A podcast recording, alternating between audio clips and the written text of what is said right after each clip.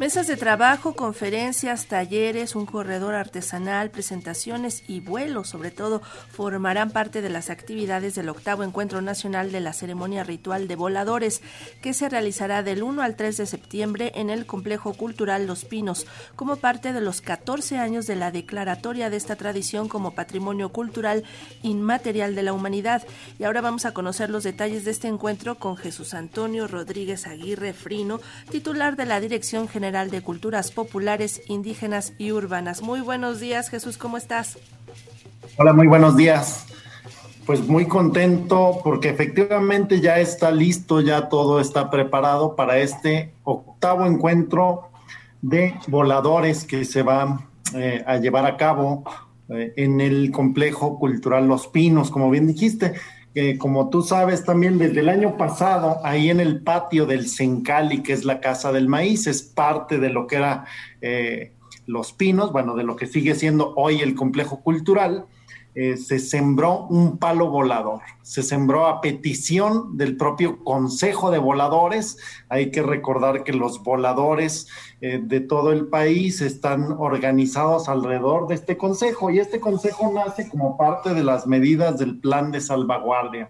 Tú acabas de platicar muy bien que eh, esta manifestación, esta ceremonia que no es, no es únicamente el vuelo, sino que empieza, inicia desde que se selecciona el palo eh, que se va a sembrar en determinado lugar y que comprende también otras eh, manifestaciones como la propia música, la flauta de carrizo, eh, las ceremonias que se hacen previamente al vuelo, incluso el ritual de los guaguas, ¿no? Bueno, pues desde el año pasado hicimos toda esta ritualidad allí en el patio del Sencali, en el solar del Sencali, y desde el año pasado fue también un acuerdo que el, el Consejo de Voladores tuvo eh, con la secretaria de Cultura, con la licenciada Alejandra Frausto y con la Dirección General de Culturas Populares y ya mañana arrancamos con estas 27 agrupaciones que nos visitan, imagínate, porque la gente tiene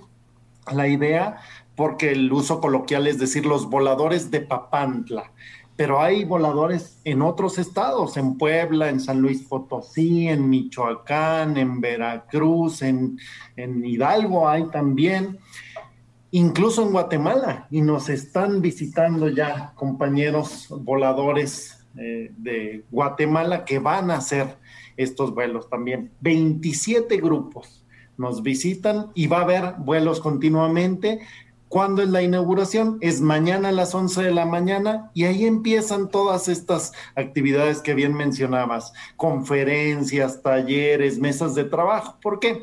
Porque cuando se declara esta manifestación como patrimonio cultural de la humanidad, se elabora lo que se conoce, decíamos, como un plan de salvaguardia, es decir, una serie de medidas y acciones que puedan eh, garantizar la transmisión y la permanencia de esta, de esta manifestación cultural y, se garantiza no desde el Estado, no es el Estado mexicano, sino son los propios portadores de los saberes quienes diseñan este plan de salvaguardia. Nosotros acompañamos. Parte de este plan de salvaguardia, pues es la conformación de este consejo, cómo se organizan voladores y voladoras, es importante decirlo también. Hay mujeres voladoras que, que van a estar acá en Los Pinos. Ya hemos tenido afortunadamente vuelos de mujeres, vuelos también de muchachas eh, que están eh, eh, compartiendo con nosotros también los saberes alrededor de esta manifestación cultural. Perdón.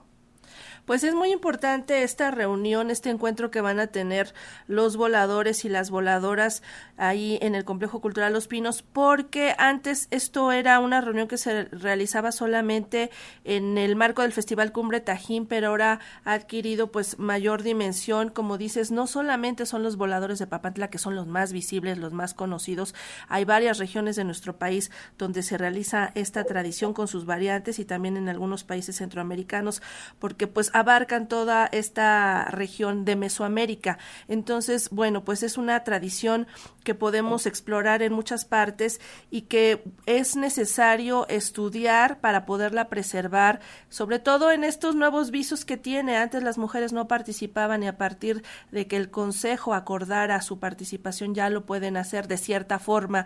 Entonces, yo creo que todas estas cuestiones tienen que ser eh, valoradas constantemente porque también hay amenazas de, de la modernidad para, para esta tradición, incluso hay comercialización. He visitado algunos lugares turísticos muy, muy turísticos de México en los que aparecen estos voladores, entre comillas, pero son personas que se disfrazan, se visten como voladores y hacen como que tuvieran esta tradición, pero ya no son parte de esa tradición. Entonces, es muy importante estar vigilantes al respecto, ¿no?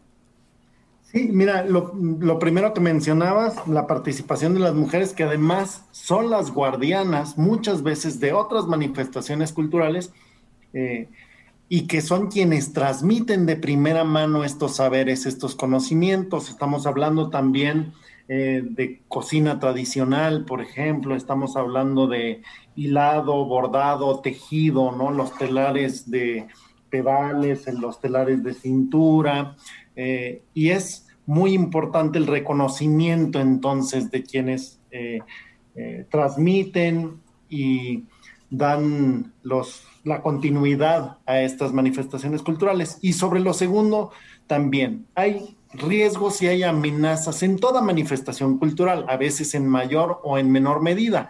Y hay que eh, recordar que estas manifestaciones culturales, por supuesto, nacen de un vínculo con la tierra. Esta ceremonia es un pedimento para, para que se tengan buenas cosechas, para que se tenga un buen clima, para que haya una buena temporada en la relación con la tierra y para la salud de la comunidad. Y entonces el propio palo, el árbol, que es una especie específica de cedro, también tiene, tiene una amenaza.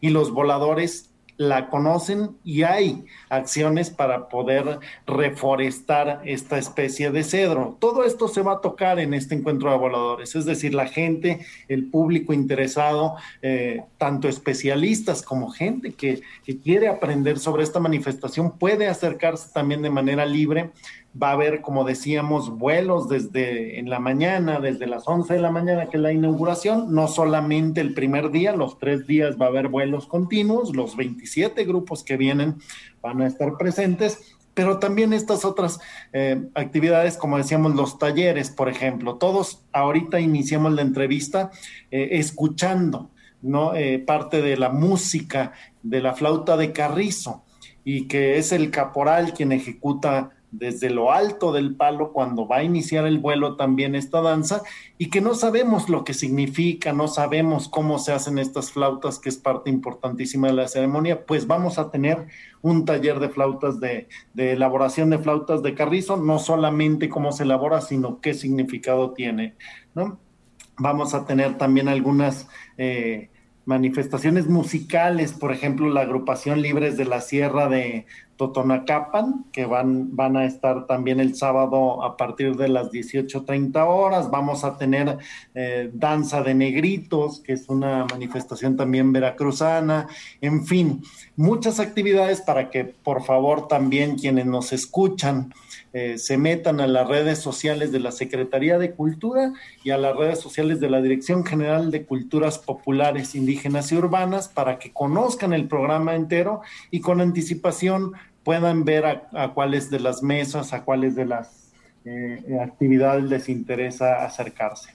Sí, porque mientras van a estar sesionando los voladores y las voladores acerca pues de eh, la preservación, el conocimiento de esta manifestación cultural, también el público va a poder ser testigo justamente de esta tradición. Van a haber varios vuelos, van a estar los talleres, así que hay muchas formas de disfrutar este encuentro, el octavo encuentro nacional de la ceremonia ritual de voladores que tendrá lugar del viernes primero al domingo 3 de septiembre de 10 a 19.30 horas allá en el complejo cultural Los Pinos en Chapultepec.